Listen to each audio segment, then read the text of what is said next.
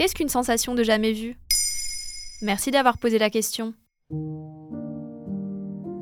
Vous avez, à coup sûr, expérimenté une impression de déjà vu. Cette sensation d'avoir vécu quelque chose alors que ce n'est pourtant jamais arrivé. Son contraire est moins connu, mais il est tout aussi courant. C'est le jamais vu. Mais alors c'est quoi une sensation de jamais vu On va faire une petite mise en situation. Votre professeur vous a fait recopier 100 fois Je ne dois pas écrire sur les tables. Je suis sûre que c'est arrivé à bon nombre d'entre vous. À un certain moment, vous avez le sentiment que les mots que vous mettez sur le papier n'ont plus de sens. Le mot table vous paraît étrange, comme s'il ne voulait plus rien dire, que son utilisation n'était pas rattachée à la réalité. Une autre situation. Vous rentrez chez vous après une longue journée de travail et vous empruntez le chemin que vous parcourez tous les jours.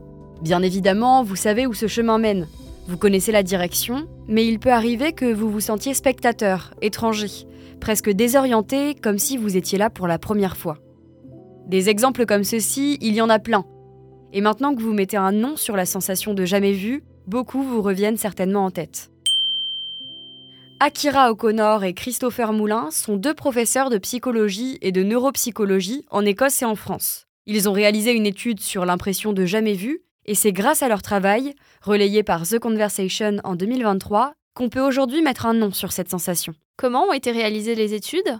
Nous avons deviné qu'il serait assez facile de le provoquer en laboratoire. C'est à partir de ce constat que les deux professeurs ont réuni 94 élèves. Leur devoir est simple, ils doivent écrire le même mot pendant un certain temps, et ce, le plus rapidement possible. Les étudiants peuvent s'arrêter dès qu'ils le souhaitent, s'ils ressentent une sensation d'étrangeté, d'ennui ou même une douleur à la main. S'arrêter parce que les choses commençaient à sembler étranges était l'option la plus souvent choisie. Et environ 70% des participants se sont arrêtés au moins une fois parce qu'ils ressentaient quelque chose que nous avons défini comme un jamais vu.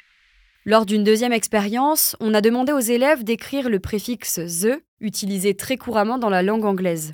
Résultat, 55% des personnes ont arrêté d'écrire à cause du jamais vu. Le site Numérama a publié quelques récits sur les personnes interrogées. Ils disent par exemple les mots perdent leur sens à mesure qu'on les regarde. J'ai l'impression de perdre le contrôle de ma main. Cela ne semble pas correct. On dirait presque que ce n'est pas vraiment un mot, mais que quelqu'un m'a trompé en me faisant croire que c'en était un. Que se passe-t-il dans le cerveau pendant le jamais vu? C'est une façon de réagir à la routine. Ce sentiment est un signal pour montrer que quelque chose est devenu trop familier, presque automatique. En fait, le cerveau se fatigue. Ça s'appelle la satiété sémantique. Pour Akira O'Connor, le déjà vu est le signal qui vous avertit de cette bizarrerie. Il s'agit d'une sorte de fact-checking pour le système de mémoire. En quelque sorte, le jamais vu permet au corps de rester en alerte. C'est une sorte de reprise de contrôle de la réalité. Voilà ce qu'est une sensation de jamais vu. Maintenant vous savez, un épisode écrit et réalisé par Johan Bourdin.